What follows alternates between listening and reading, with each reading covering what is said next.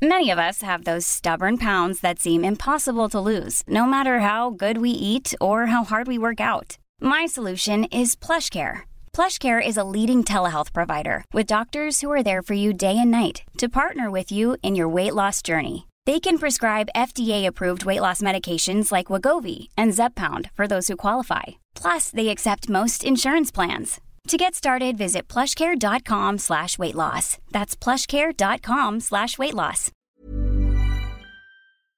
Heraldo Radio. El dedo en la llaga. Había una vez un país de historias inexplicables. Una nación con personajes asombrosos. Santo Tomás tenía razón. Hay que ver para creer. El México increíble. Las verdades que duelen. La voz de los que callan. El dedo en la llaga. Infórmate, diviértete, enójate y vuelve a empezar.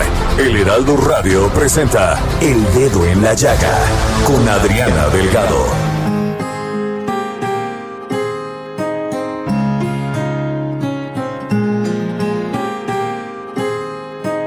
Llegas a mí para sanarme, para enseñarme cómo vivir. Quitas mis miedos. Solo te importa hacerme feliz como nunca nadie lo hacía.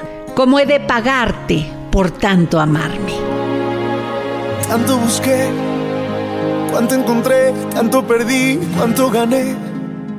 Tantos amores y desamores no hicieron bien. Y así iniciamos este dedo en la llaga de este viernes 6 de octubre con esta maravillosa voz de Carlos Rivera y esta hermosa canción, ¿Cómo pagarte? Tanta bondad, verdad, tantos abrazos fueron mi paz.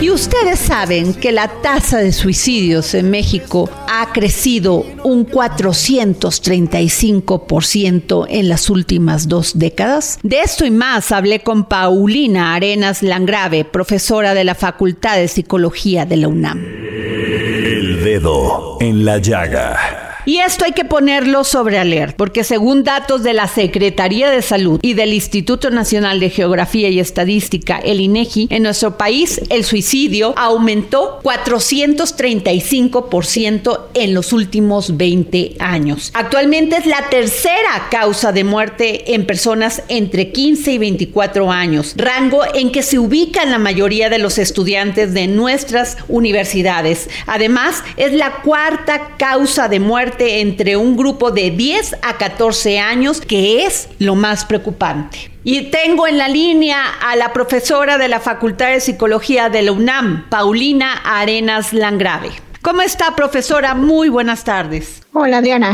un placer saludarte, muy buena tarde. Es terrible, profesora Paulina Arenas Langrave. Hicimos crisis con el COVID-19. Nos tuvimos que encerrar aproximadamente un año, pero ya había síntomas de este daño mental que había generado en muchos de los casos, pues este tema de la depresión, de no estar conformes con nuestra vida. ¿Qué es lo que nos puede usted decir? Lo que podría decirles es que el suicidio Adriana, es un comportamiento que está relacionado con múltiples factores, no solamente de tipo mm, biológico, como lo mencionas en relación a algunas problemáticas de salud mental o algunas enfermedades mentales, sino también a factores tanto el individuo, características personales del individuo, que lo colocan con cierta vulnerabilidad a que, dado ciertos contextos específicos que se viven muy amenazantes, altamente estresantes o que son muy invalidantes, la respuesta a este dolor o malestar emocional que sienten, que se vive y que se percibe como insoportable, está relacionada con muchas veces eh, el deseo de, de dejar de sufrir y bueno, pues perciben su muerte como una alternativa para dejar de sentirse así. Profesora Paulina Arenas Langrave, ¿se conocían casos de salud mental que se daban en el tema de estas terribles depresiones, pero no se hacía caso, no se hacía caso de ello y bueno, después venían en muchos casos el suicidio, eh, muchos casos también de depresión en jóvenes, en niños.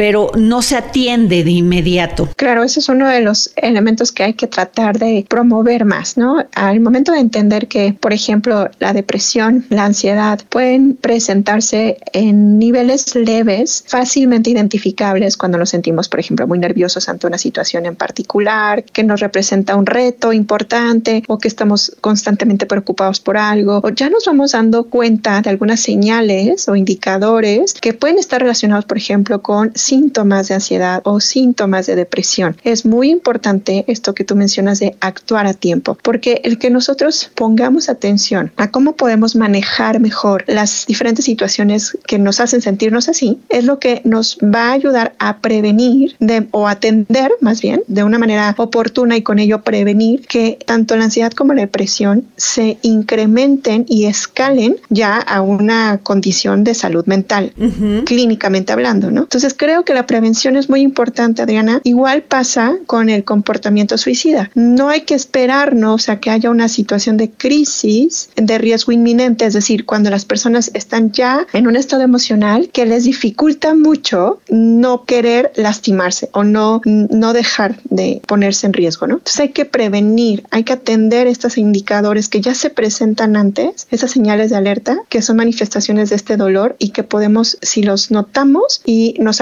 aproximamos cuidadosamente a atenderlos, podemos estar realmente previniendo que se complique una situación mayor. Actualmente la tercera causa de muerte entre los jóvenes de 15 y 24 años es precisamente pues el suicidio. Yo le pregunto, ¿por qué se ha incrementado el suicidio en México? En particular en esta población, una de las cosas que observamos también en el rango de 10 a 14 años, que ocupa el cuarto lugar de muertes por suicidio, lo que hemos visto es que los jóvenes están careciendo de una serie de habilidades, habilidades que no les están ayudando a justo manejar estas situaciones altamente estresantes para ellos y adaptarse de una manera funcional a estos retos que se les presentan. Entonces, ¿qué tenemos que hacer? Tratar de pues trabajar desde que están en sus primeras infancias, dotándoles de habilidades socioemocionales, de comunicación, eh, de esta forma de comunicar lo que sienten, lo que piensan, lo que viven, pero también hay que trabajar mucho con el contexto, con los papás, sobre todo con la familia y con los profesores, que estén abiertos a recibir lo que los niños están expresando en estas necesidades, para que podamos orientarles y que la adquisición de, esta, de estas habilidades que hoy vemos como un déficit en ellas y que por eso es que el incremento de estas muertes se da en esta población, porque además están muy vulnerables a otro tipo de factores de riesgo que se combinan y que incrementan la probabilidad de que puedan intentar quitarse la vida o mueran por suicidio. Entonces, ¿qué es lo que está relacionado con el incremento en estas poblaciones? Pues con la falta, el déficit de habilidades que les permitan enfrentarse de una manera adaptativa positivamente a las situaciones que se viven y también al incremento en los factores de riesgo asociados. Te mencionaba hace un momento que hay otros factores tanto de tipo también social, cultural, eh, económico, que están también relacionados estrechamente con la falta de oportunidades, por ejemplo, para los jóvenes, con el consumo de sustancias, que sabemos que en nuestro país es un tema cada vez más grave, el que empiecen a consumir sustancias ilegales, ilegales también, porque sabes el, puente que los lleva a las otras. Exacto. Y que lo vemos desde que están chiquitos, desde los 7, 8 años están empezando a consumir drogas, eso es un factor de riesgo importante. Ahora también la tecnología, doctora, la tecnología nos acerca, pero también nos aleja tenemos miedo de estar con nosotros mismos. Sí, la falta justo de habilidades sociales en relación a, cómo nos comunicamos cada vez más mediante estos dispositivos, pero mediante las redes sociales, donde colocamos muchas expectativas y donde colocamos muy buena parte de nuestra estabilidad emocional o de nuestra seguridad en relación a lo que se nos comente o se nos diga ahí. Y bueno, creo que uno de, los puntos más importantes a considerar de las redes sociales es que en México, estos son datos que recientemente desde un evento del Programa Nacional para Prevención de Suicidio se daban en una de las ponencias, ¿no? Que se hacían. Creo que México ocupa el primer lugar, como se les considera como bullies, ¿no? En las redes sociales. México tiene el primer lugar de, digamos, como acoso cibernético y eso, pues obviamente hay que reflexionar mucho sobre el impacto que tiene en nuestra salud mental, es decir, en nuestras emociones, en qué, cómo respondo yo, Adriana, si yo te comparto algo desde mi red social y lo que yo recibo de ti, pues me genera un nivel de tensión, ¿no? Totalmente de acuerdo. Y además, tal pareciera que queremos hacernos otra vida muy diferente a la que tenemos. Esto confunde mucho a los jóvenes. Y nos confunde mucho a nosotros, a, a, cualquiera que lo haga, ¿no? Porque en efecto, pareciera que tenemos que tener siempre la mejor cara, la mejor sonrisa, la mejor pose, el mejor gesto. Pero la pregunta es, ¿cuál es ese mejor gesto? Y, y creo que el trabajar mucho en relación a nuestra autoimagen, nuestra, la percepción que tenemos de nosotros mismos, pues hay que, hay que tomar en cuenta cómo influye también lo que los demás nos comentan, lo que los demás nos dicen. Entonces, trabajar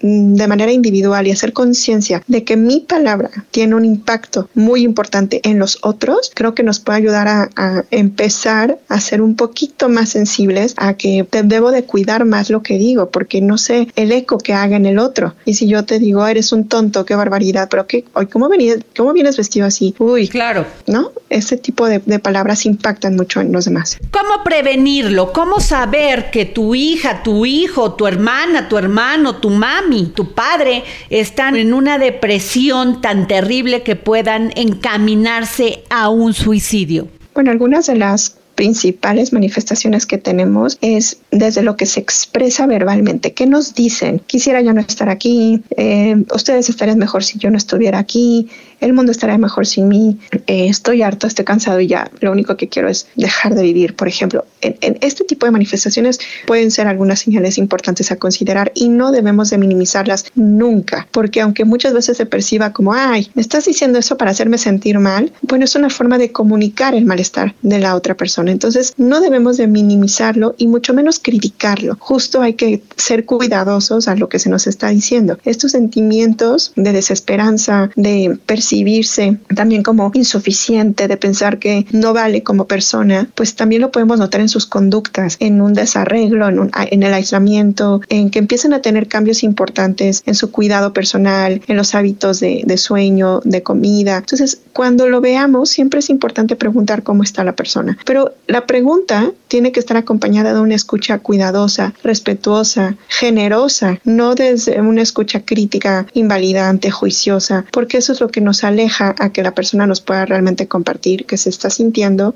pues desbordado y que necesita ayuda. Pedir ayuda en el momento oportuno puede ser verdaderamente la diferencia en la vida de una persona. Pues muchas gracias, profesora de la Facultad de Psicología de la UNAM, Paulina Arenas Langrave. Gracias por hablarnos de esto porque en 20 años el suicidio aumentó más de 400% en México. Gracias. Gracias a ti, Adriana, y a tu auditorio. Recuerden que más información pueden encontrar en www.misalud.unam.mx. Muchas gracias. El dedo en la llaga. Y desde Argentina y en exclusiva para el dedo en la llaga, el gran filósofo y escritor Hernán Melana, que hoy nos habla sobre el diluvio universal. Filosofía, psicología, historias con Hernán Melana. Bienvenidos a otro episodio de Filosofía, Psicología, Historias. Hoy vamos a hablar de El Diluvio Universal, que es una historia que se repite en muchas culturas de todo el mundo, pero que no necesariamente estaban vinculadas o comunicadas entre sí. Y esto es lo que lo hace un relato único, un mito universal, un arquetipo de historia humana. El Diluvio Universal es una historia sobre una gran inundación que destruye a la humanidad, excepto a unos pocos elegidos. Y este relato se encuentra en la mitología desde la Mesopotamia hasta América. Por ejemplo, en la versión bíblica, Dios se enfada con la humanidad por su maldad, Yahvé, y decide destruirla con un diluvio. Pero Noé, su familia y un par de cada especie animal son salvados en un arca. En la mitología griega, Zeus, el rey de los dioses, decide destruir a la humanidad con un diluvio como castigo por el robo del fuego por parte de Prometeo, quien también será luego castigado por Zeus, encadenándolo y sometido a la tortura de que un águila le comiese su hígado, que él mismo volviese a crecer y que el águila reiterase el castigo. Deucalión y Pirra serán los únicos sobrevivientes, también salvados en un barco. En la mitología hindú, el dios Vishnu advierte a Manu, que es un sabio, que un diluvio destruirá el mundo. Entonces Manu construirá un barco y se salvará junto con las semillas de todas las plantas y también con los animales. En la mitología mapuche, la serpiente Trentrenbilu, aliada de los humanos, lucha contra la serpiente Kaikaibilu,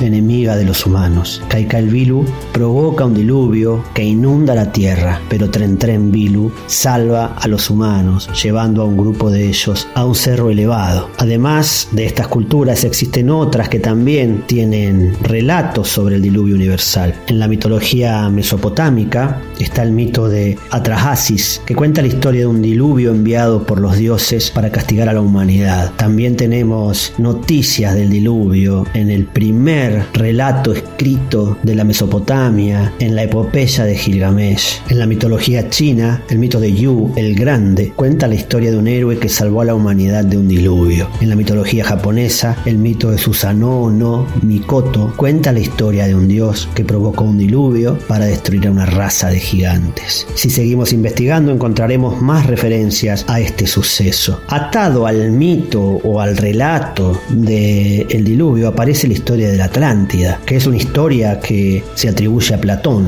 en donde Atlántida es un continente poderoso destruido por un cataclismo natural, que es una inundación. La pregunta es, ¿sería posible que estas dos historias estuviesen basadas en un evento real? Es decir, en una posible explicación de que un evento natural como un tsunami, un terremoto, el hundimiento de un gran continente desbaste a una población? Esta podría haber sido la civilización de la Atlántida u otra civilización que existió en un periodo similar. Claro que esto es una hipótesis, pero la historia del diluvio, al estar en tantas culturas diferentes, podría sugerirnos que está basado en un evento real. Podría haber habido una catástrofe global que estuviese en la memoria colectiva, pero también podrían ser dos eventos diferentes. Pero si nos centramos en la idea de un recuerdo universal, es decir, que está anclado en el inconsciente colectivo, la idea se pone interesante.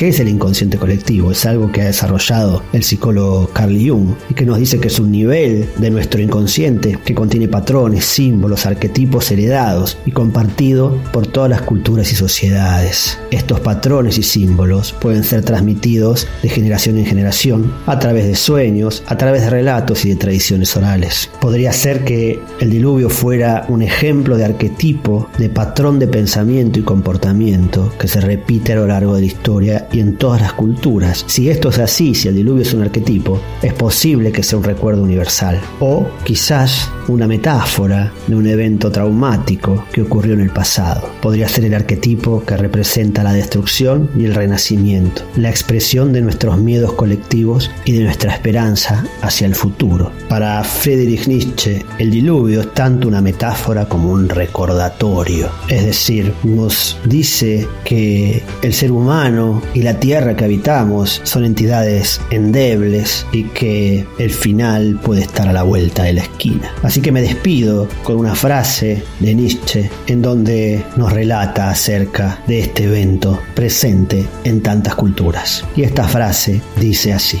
El diluvio es una metáfora de la destrucción de la civilización. Es un recordatorio de que la humanidad es frágil y que siempre está en peligro de ser destruida. Gracias Adriana y oyentes del Dedo en la Llaga. Soy Hernán Melana y espero poder encontrarme nuevamente con ustedes la semana que viene. Y vayamos con el historiador Ignacio Anaya, que hoy en sus cápsulas del pasado nos habla sobre cómo abordar los ovnis desde la historia. Cápsulas del pasado con el historiador Ignacio Anaya.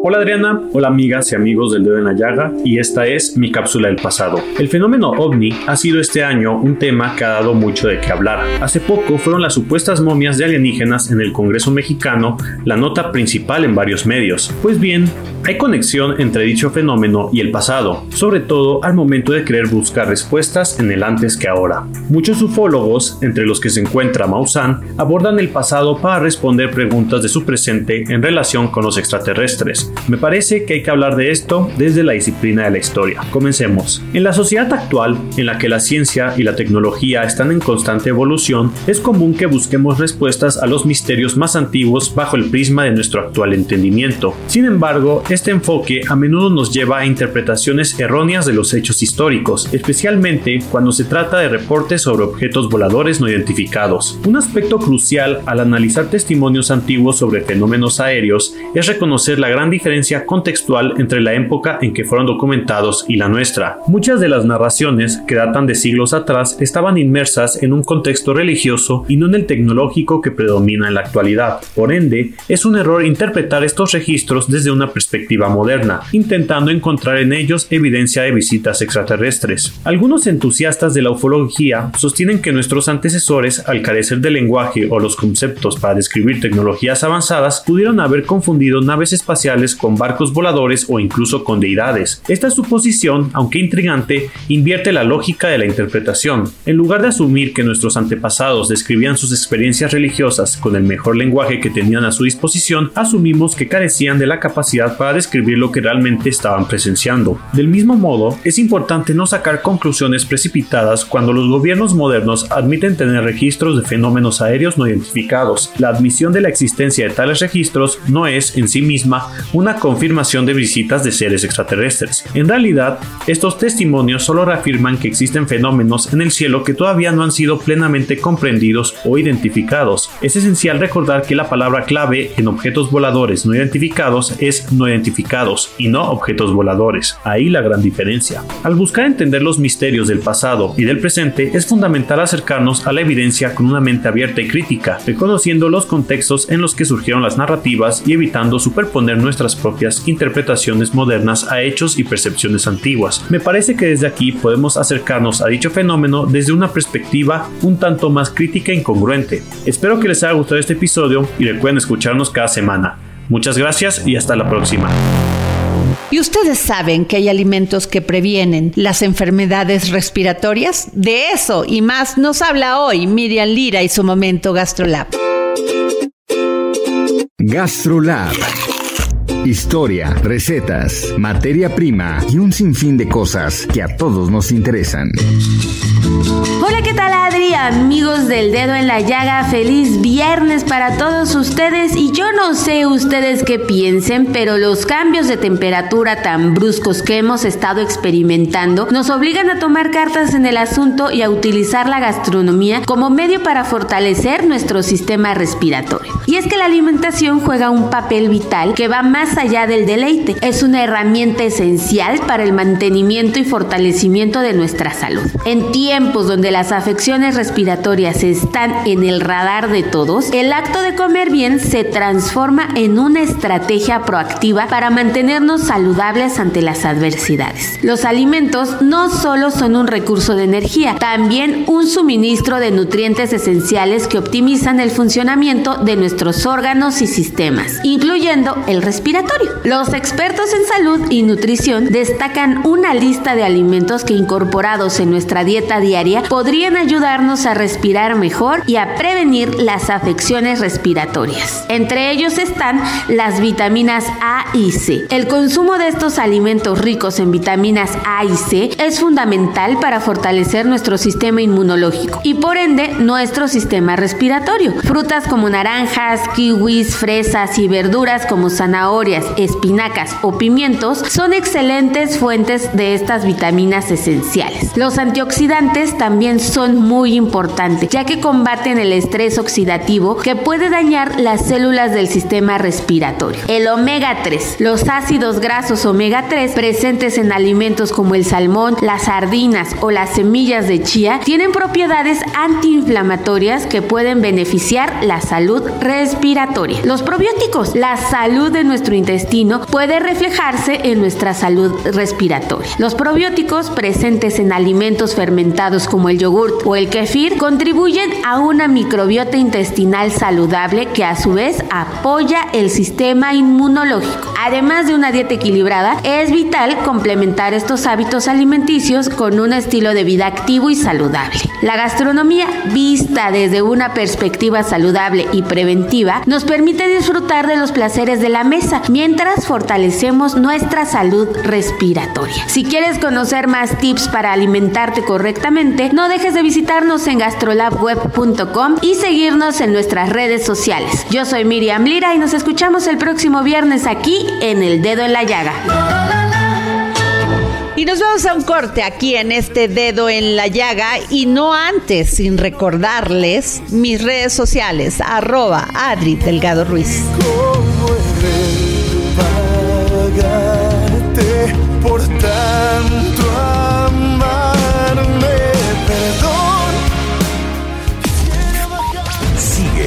Adriana Delgado en su cuenta de Twitter.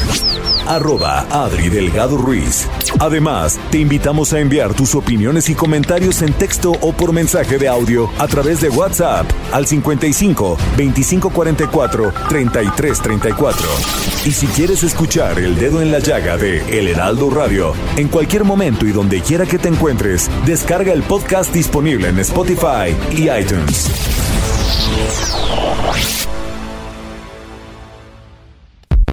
Sigue a Adriana Delgado en su cuenta de Twitter en arroba Adri Delgado Ruiz. Y envíanos tus comentarios vía WhatsApp al 55 25 44 33 34 o 55 25 02 21 04.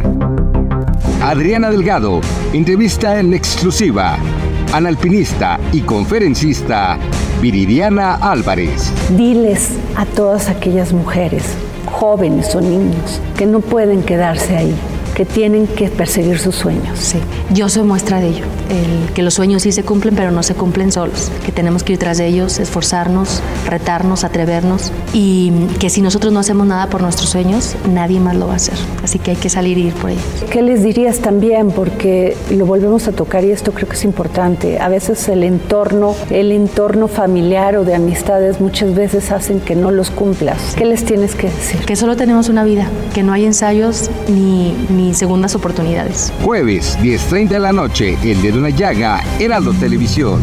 Regresamos del corte y soy Adriana Delgado y les recuerdo mis redes sociales arroba Adri Delgado Ruiz. Y tuve la oportunidad de entrevistar a esta mujer maravillosa con una gran fuerza de espíritu y pasión, la alpinista mexicana Viridiana Álvarez. Usted y yo tenemos una cita el próximo jueves a las 10.30 de la noche por el Heraldo Televisión. Y tuve una interesante conversación con el escritor, periodista y diplomático Diego Gómez Pickering sobre su más reciente libro, África, Radiografía de un continente. Escuchemos. El dedo en la llaga. Y tengo en la línea al embajador, periodista y diplomático Diego Gómez Pickeren. Él fue embajador de México ante Reino Unido y cónsul general en Nueva York.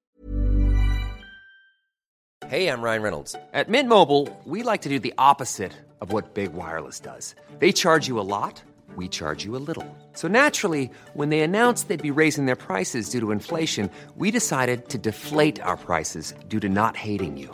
That's right. We're cutting the price of Mint Unlimited from $30 a month to just $15 a month. Give it a try at mintmobile.com slash switch. $45 upfront for three months plus taxes and fees. Promo rate for new customers for limited time. Unlimited more than 40 gigabytes per month. Slows. Full terms at mintmobile.com. Estudió en el Instituto Tecnológico Autónomo de México, maestro en Relaciones Internacionales por la Universidad de Columbia en Nueva York, también maestro en periodismo por el Indian Institute de Mass Communication de Nueva Delhi, India, y doctor en Diplomacia y Relaciones Internacionales por la Universidad Euclid en Bangui, República Centroafricana. La verdad me llena de gusto poder tener esta conversación porque me sorprende 1977 nació y ya ha sido todo, todo, no solamente en la diplomacia, sino también como escritor, como periodista. Gracias, embajador. Muy buenas tardes. Muy buenas tardes, Adriana. Encantado de estar contigo. Gracias por la invitación y un saludo a todos tus radioescuchas. Gracias. Digo joven porque usted ya fue embajador de México en Inglaterra, pero no solamente eso, ha escrito ocho novelas, un libro de poesía. Es impresionante su trayectoria. Bueno, Adriana, realmente he sido muy afortunado y, y he tenido la enorme oportunidad no solo de servir a México, sino también de utilizar mi pluma para compartir con el público mexicano pues tantas historias, tantas voces, tantos escenarios como me ha sido posible. Siento siempre o he sentido así que es una responsabilidad compartir con los mexicanos lo que yo de primera mano he podido ver, no solo por mis responsabilidades diplomáticas en su momento, sino también eh, en mi faceta como corresponsal internacional para diferentes medios de comunicación y narrar eh, a través de la escritura eh, pues las realidades que a veces sentimos tan lejanas como las africanas, pero que en muchos casos son cercanas, Adriana. Así es. Antes de entrar a este maravilloso libro, África, radiografía de un continente, quiero hablar de poesía. Y me parece muy interesante porque usted ha dicho la poesía es una manera abstracta y codificada de entender al mundo. Sin duda, Adriana, yo creo que en épocas como las que vivimos, en las que mm, para nadie es sorpresa que el orden internacional esté cambiando, estamos en un periodo, siento yo, de transición como humanidad, como sociedades, como regímenes políticos. Está cambiando el orden de fuerzas, se está reconfigurando el escenario internacional, se están reconfigurando al interior de los países, pues las estructuras políticas, las sociedades están evolucionando. Es un periodo de mucho cambio, de mucho movimiento, en el que a veces la prosa como medio de expresión, sea para la ficción o la no ficción, creo eh, está secuestrada o ha sido secuestrada, creo yo, Adriana, por las ideologías y no permite o o, en años recientes se ha vuelto más restrictiva para expresar de manera cabal eh, la experiencia humana, el sentimiento y el pensamiento. Es aquí cuando la poesía, el verso, adquiere aún más importancia de la que siempre ha tenido. Para contravenir, digamos, este, este reto, este complejo eh, escenario para la prosa, la poesía se vuelve una válvula de escape, una válvula de escape para vernos hacia adentro, para hacer introspección y para comunicarnos con los demás y para expresar plenamente fuera de ideologías eh, y de pensamientos cerrados y cuadrados la expresión vital, la experiencia vital, fundamental creo en época de recomposición. De ahí nace este poemario P, editado por Libros del Marqués, eh, en conjunto con Textofilia, que es una, una, una invitación a, todos a regresar a la poesía, a la poesía desmarcada quizá del canon, a la poesía como ese espacio libre, sin fronteras, eh, sin muros, eh, sin, sin ordenamientos ideológicos, en el que podamos expresarnos plenamente y, y entender mejor por el momento en el que estamos pasando. ¿Por qué estos temas de sus libros, libros de crónicas de jueves en Nairobi, Diario de Londres, Cartas de Nueva York. ¿Por qué enfocarse pues en crónicas? Yo creo,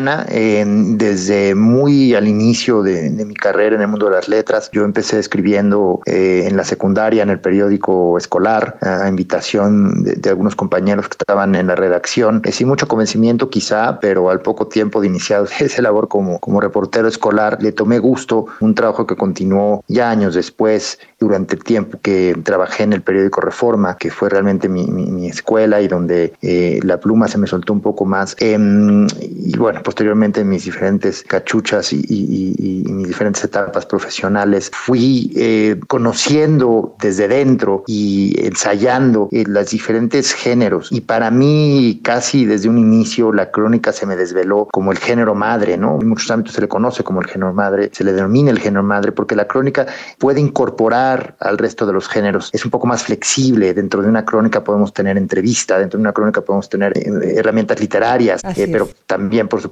eh, la objetividad periodística, es decir, combina eh, en sí muchas otras maneras de expresión escrita y para mí, como decía, desde una edad muy temprana, se me presentó como la manera más sencilla de poner en papel todo aquello que quería decir y todo aquello que quería, más que decir, quería mm, llevar, ¿no? Porque para mí ha sido fundamental a lo largo de mi carrera dar voz a través de la palabra escrita a muchas historias, a muchas personas, a muchos rostros que de otra manera no la tienen, eh, sobre todo si hablamos de distantes. Y la crónica me, me, presentó desde una primera instancia esa oportunidad para hacerlo dentro de un contexto lo, lo más amplio posible y, y, lo más cercano y humano posible. África, radiografía de un continente. Ofrecer una visión más completa y realista del continente africano, alejada de los estereotipos y prejuicios que suelen asociarse con él. Mucha belleza, pero también mucho dolor, embajador. Yo creo que África es eh, el epítome de la experiencia vital, Adriana. Eh, no, no, hay vida sin muerte, no hay día sin, sin noche, eh, no, no, hay llanto sin, sin, sin sonrisa, no hay luz sin sombra.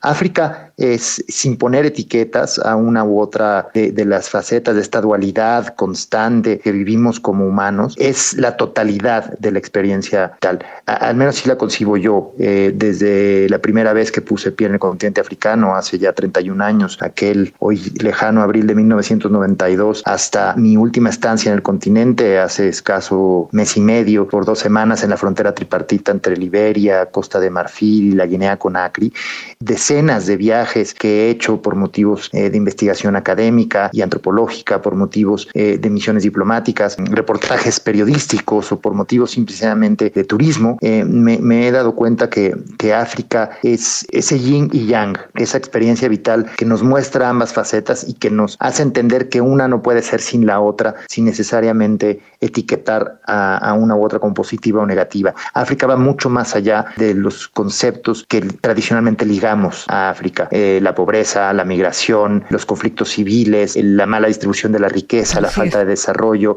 los efectos negativos del cambio climático. África es mucha vida a la par de toda esta muerte. Además, una terrible discriminación, embajador. Dolor, dolor en el alma, dolor de no saber que puedes tener la libertad, las libertades que se te deben de dar como ser humano. Sin duda alguna, pero que no es muy distinto y, eso quiero invitar a los lectores a descubrirlo a través de las páginas de este libro de Crónicas África, Radiografía de un Continente, que no es muy distinto de lo que vivimos quizá aquí. Tendemos a volvernos ciegos y sordos a nuestra realidad, a nuestra coyuntura, a nuestro contexto. Vivimos días tan complejos que nos hemos vuelto de cierta manera eh, individuos de una piel muy gruesa, muy dura, eh, de una mirada perdida, porque para mí es una manera de sobrevivir, es. es realmente una herramienta de supervivencia. Pero no nos damos cuenta que todo lo que vemos allá de negativo también lo podemos tener aquí y que podemos buscar en las soluciones que han encontrado los africanos soluciones distintas para resolver nuestros problemas y nuestras coyunturas. Creo que el racismo, eh, lo que mencionabas al inicio, es un gran lastre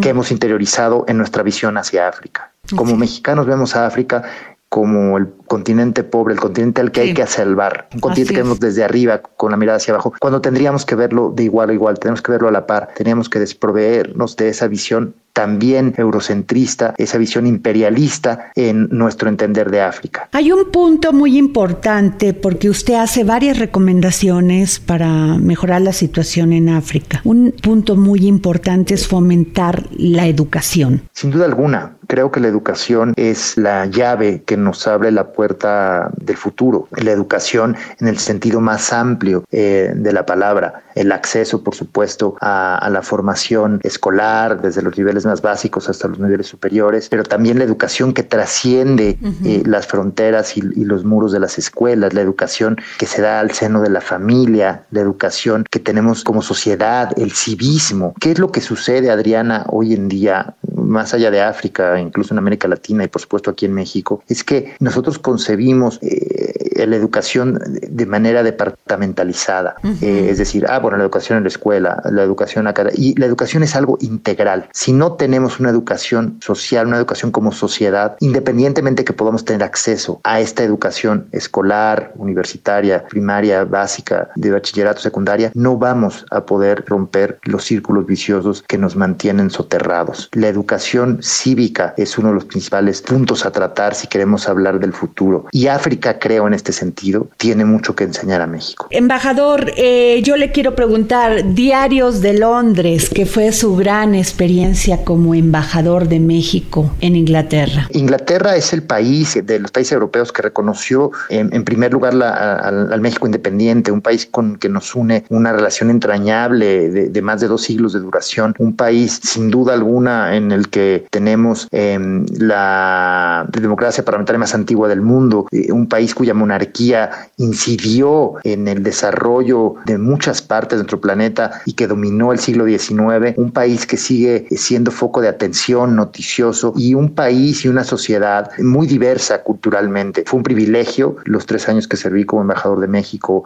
ante la Corte de San Jaime, que es el título que oficialmente se conoce a, a este cargo, que me dio la oportunidad no solo de enseñar la mejor cara de México, durante mi gestión logramos que los británicos se convirtieran en la tercera fuerza que aporta turistas a nuestro país después de los Estados Unidos y Canadá, se duplicó la balanza comercial, se aumentó en 50% el número de becas que ofrece el gobierno británico para eh, estudiantes mexicanos. Eh, tuvimos una visita de Estado eh, del mandatario mexicano al Reino Unido y una visita oficial del hoy rey Carlos III a México, que tuve la fortuna de acompañar y de seguir paso a paso, enseñándole al hoy rey Carlos las bellezas de Tzna. Sabemos que Carlos III es un gran fanático de la arqueología, un conocedor del periodo posclásico maya. Servir como embajador en el Reino Unido es un privilegio y una oportunidad, una oportunidad que nosotros aprovechamos en la medida posible para aumentar la presencia mexicana allá en lo largo periodo de relaciones diplomáticas que tuvimos. Nunca habíamos tenido, por ejemplo, eh, más de un consulado honorario fuera de, ¿no? de nuestra embajada en Londres. Abrimos cinco consulados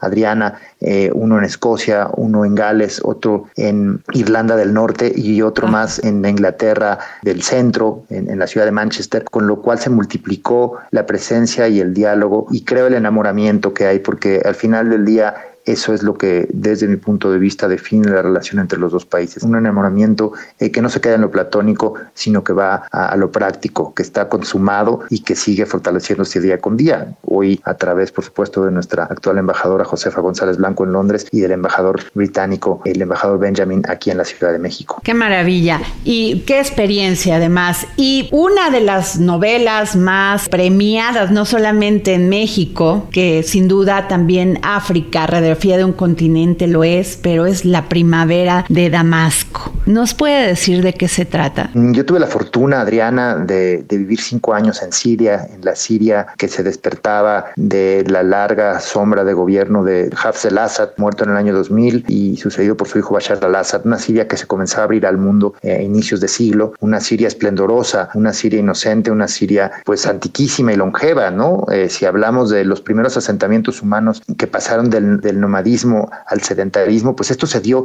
en la cuenca eh, del norte de Siria, cercana al río Éufrates. Es ahí donde empezamos como humanos a, enterrar a nuestros muertos, eh, que es el signo más claro de que pasamos de ser nómadas a ser sedentarios. Un país eh, que ha visto pasar las principales civilizaciones de la cuenca del Mediterráneo, incluidos los omeyas que posteriormente conquistaron España y que pasaron 700 años en España y desde España de cierta manera llegaron a México con la conquista. Siria, un país mágico, destruido a partir de, del inicio de esa cruenta guerra civil cuyas consecuencias seguimos viviendo el día de hoy, más de 10 años después, yo lo atestigué en su momento de mayor esplendor. Eh, y eso es lo que está reflejado en la primavera de Damasco. Es un, libro que se erige como testimonio, como una carta de amor, de reconocimiento y de agradecimiento a esa Siria eh, multicultural, plurireligiosa, a ese tejido social tan prístino que se rompió con una guerra que hoy seguimos, seguimos sufriendo todos aquellos que vamos a Siria. Es un libro que sin duda hoy, eh, regresando a él, nos lleva a conocer esa parte del Oriente Medio que forma también parte de nuestra historia y de nuestro ADN como, como mexicanos y latinoamericanos. Y lo siento en su voz, porque a través de estas 33 crónicas, así lo han mencionado, un sublime homenaje literario a Damasco.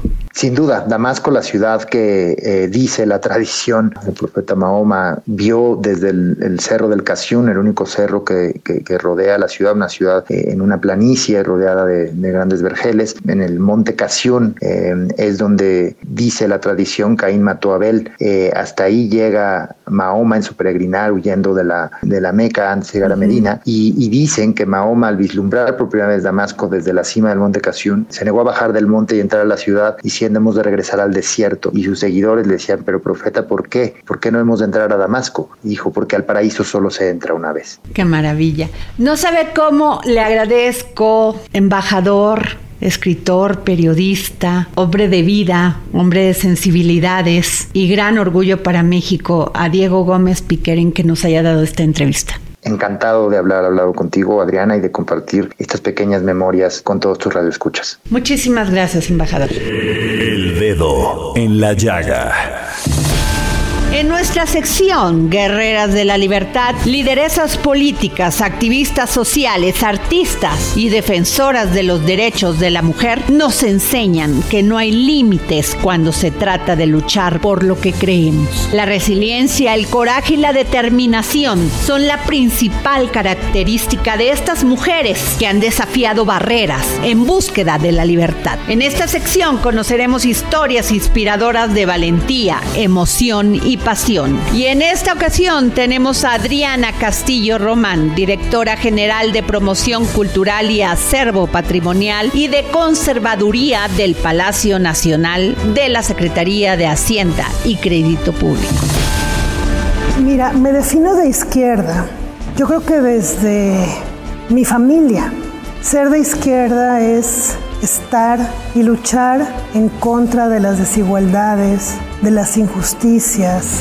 Y, desde mi casa, en mi familia, eh, mis padres eran trabajadores de eh, petróleos mexicanos, mis abuelos participaron de alguna manera en la expropiación petrolera. Eh, yo creo que también algo de, de las personas que están en la izquierda, yo creo que somos en general soñadores, o al menos así me defino yo. Soñamos con un mundo mejor, soñamos en que un mundo mejor es posible. Y justo por eso estudié periodismo, porque yo pensé que estudiando periodismo iba a poner como mi granito de arena para cambiar pues la realidad que no me gustaba y que yo veía en este mundo, en este país en particular. Así es que por eso, por ese ideal de cambiar lo establecido, eh, las injusticias, es que me inclino por el periodismo.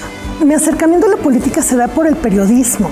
Eh, porque me gusta, siempre me gustó eh, como, como reportera. Primero trabajé en Radio, bueno, en radio, en Radio Fórmula específicamente, y hacía programas, eh, digo, que empiezas haciendo tus pininos como redactora, como productora, conductora, y mis programas no tenían nada que ver con el tema político, aunque siempre me ha llamado la atención. Insisto, porque yo creo que de temas políticos se hablaba en las sobremesas en mi casa. Entonces me, me gustaba mucho ese tema, me gusta, me apasiona como observadora. Eh, me pasaron a la fuente política y empecé a cubrir partidos de oposición. Ahí es que eh, conozco en 1997, en 98, al, al, al, licenciado López Obrador, que ahora es nuestro presidente de la República. Pero bueno, en esa época era el presidente nacional del PRD. Ahí es que lo conozco y bueno, él termina su presidencia, pero me ofrecieron ser la reportera interna del comité y dije, sí, voy porque eh, pues el Señor siempre me ha parecido honesto, inteligente y muy trabajador y tesonero. Así es que dije, son 15 días, yo ya no quería reportear mucho, pero 15 días y bueno, pues la vida nos fue llevando a seguir acá. Entonces, la política pues así, pero como, como observadora, pues, ¿no? No me veo ni como diputada ni como senadora, nada. O sea, como observadora y estar en primera fila viendo los acontecimientos políticos, eso es lo que a mí me gusta y yo creo que todos deberíamos de acercarnos a eso. ¿Y cómo me acerco a cuestiones culturales y artísticas? Pues a partir de este gobierno ya de manera, de manera formal, pero es un tema también que pues que me interesó, me llamó la atención también desde mi juventud. Recuerdo que Estudiaba yo en el Colegio de Ciencias y Humanidades en el CCH Plantel Naucalpan y ahí eh, tenía yo que elegir entre tres materias, ética, estética y filosofía. Y yo dije, no, yo quiero estética. y me metí a estudiar estética, esa materia, con la maestra todavía me acuerdo, Raquel Bolaños Cadena, que fue la que en la escuela me acercó al tema de la apreciación artística. Y pues desde ahí, eh, además en mi casa también había como este gusto por las obras de arte, por los museos, por las lecturas. El teatro a mi mamá le gustaba mucho, entonces creo que el acercamiento en general con las bellas artes pues se dio tanto en, en la escuela como en mi casa. Y hoy es viernes de deportes con Roberto San Germán. Roberto San Germán y los deportes al estilo del dedo en la llaga con Adriana Delgado. Buenas tardes Adriana, buenas tardes a todos, ya estamos aquí con la información deportiva y pues bueno, Checo Pérez regresa a las pistas este fin de semana allá en Qatar y en la primera práctica pues el que voló fue su coequipero Max Verstappen y Checo quedó en la quinta posición. Hay que recordar que Checo pues bueno ya nada más trae una distancia de 30 puntos con Lewis Hamilton con el inglés en lo que sería el campeonato de pilotos. Veremos cómo le va a Checo y ojalá tenga una buena carrera, que la termine en los buenos lugares y que de ahí salga adelante y siga en el segundo puesto y que no pierda como la temporada pasada el segundo lugar de pilotos y se vaya hasta el tercero. Pero también tenemos otros deportes y si te gusta el voleibol y Adriana, este fin de semana allá en Tlaxcala se va a dar un súper súper evento. Sí, es el Mundial de Voleibol de Playa en el estado de Tlaxcala. Sí, Tlaxcala pasará la historia del voleibol al realizar la primera ceremonia de inauguración del evento mundialista. La titular del Ejecutivo local, Lorena Cisneros, el presidente de la Federación Internacional de Voleibol, Ari da Silva Filo, y la directora general de la Comisión Nacional de Cultura Física Deporte CONADE, Ana Gabriela Guevara Espinosa, encabezaron la ceremonia de inauguración oficial del Campeonato Mundial de Voleibol de Playa Tlaxcala 2023 en el estadio Tlahuicole, ubicado en la capital del estado. La mandataria dio la bienvenida al evento mundialista que por primera vez en su historia tiene una ceremonia inaugural. Así que los próximos 10 días, Tlaxcala va a recibir a los mejores voleibolistas de playa aquí en la República Mexicana y a nivel mundial. Y el que gane, sí, los primeros tres equipos tienen su pase a los Juegos Olímpicos de París 2024. Así que suerte para los nuestros, para los mexicanos y para los extranjeros. Hasta aquí la información deportiva, mi querida Adriana. Yo soy Roberto San Germán. Pasen un buen fin de semana.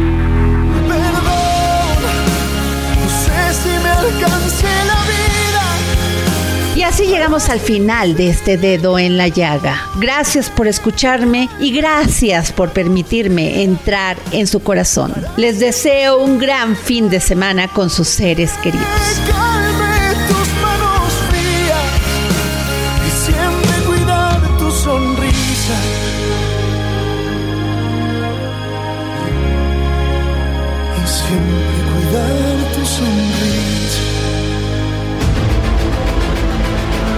Heraldo Radio presentó El Dedo en la Llaga con Adriana Delgado.